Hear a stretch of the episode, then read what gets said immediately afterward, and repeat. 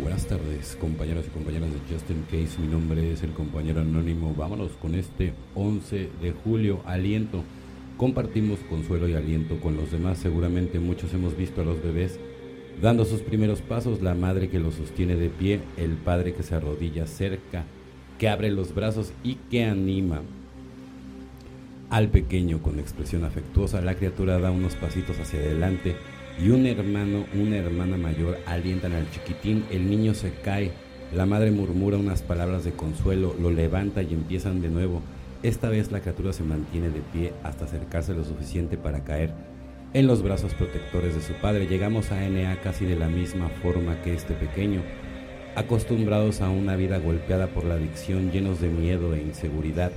Necesitábamos ayuda para mantenernos de pie, así como de niño empieza su marcha hacia la madurez Así damos los primeros pasos vacilantes hacia la recuperación, aprendemos de esta forma nueva de vida, porque otros lo han hecho antes, nos alientan y nos consuelan explicándonos lo que les ha funcionado y lo que no. Nuestro padrino o madrina también están con nosotros.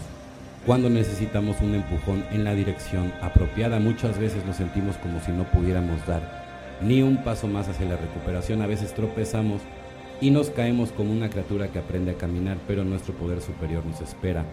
Con los brazos abiertos, los miembros de NEA como los hermanos y las hermanas que animan al niño también nos apoyan mientras avanzamos hacia la vida plena.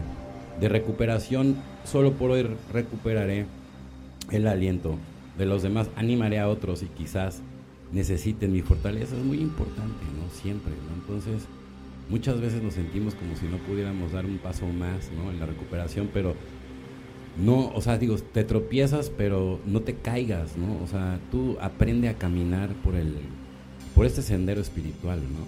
Nuestro poder superior nos espera siempre con los brazos abiertos, ¿no? Y eso es lo importante, ¿no? Pero ya cuando llevas un, cierto número, ¿no? De, de horas de vuelo, entonces ya ya pasaste también esas recaídas y todo ese tema, ¿no? No es fácil, ¿no? Yo tuve dos recaídas.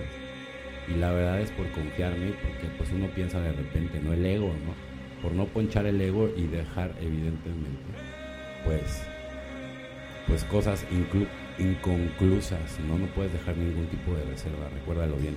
Un momento crucial, llegamos a un punto decisivo en nuestras vidas, cuando nos pusimos a conseguir la humildad como algo que realmente queríamos y no como algo que debíamos tener. 12 pasos, 12 tradiciones, página 72-73.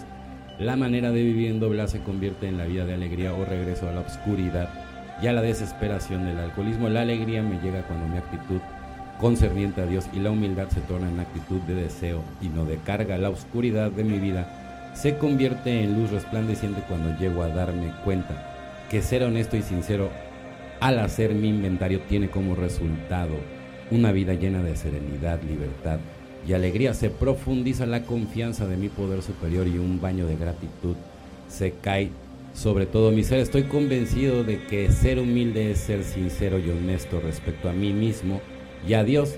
Entonces la humildad es algo que realmente deseo y no algo que debo tener, evidentemente, ¿no? O sea, es que si no, no puedes progresar en este camino espiritual. O sea, hay que aprisionar al ego. El ego y el tiempo van ligados. Entonces, la única manera de lograrlo es viviendo en el tiempo presente. Bueno, compañeros y compañeras de Justin Case, mi nombre es el compañero anónimo. Recuerden siempre estar súper positivo. De todas maneras, ¿no? Si te vas a preocupar, pues que sea del lado positivo, siempre muy estoicos.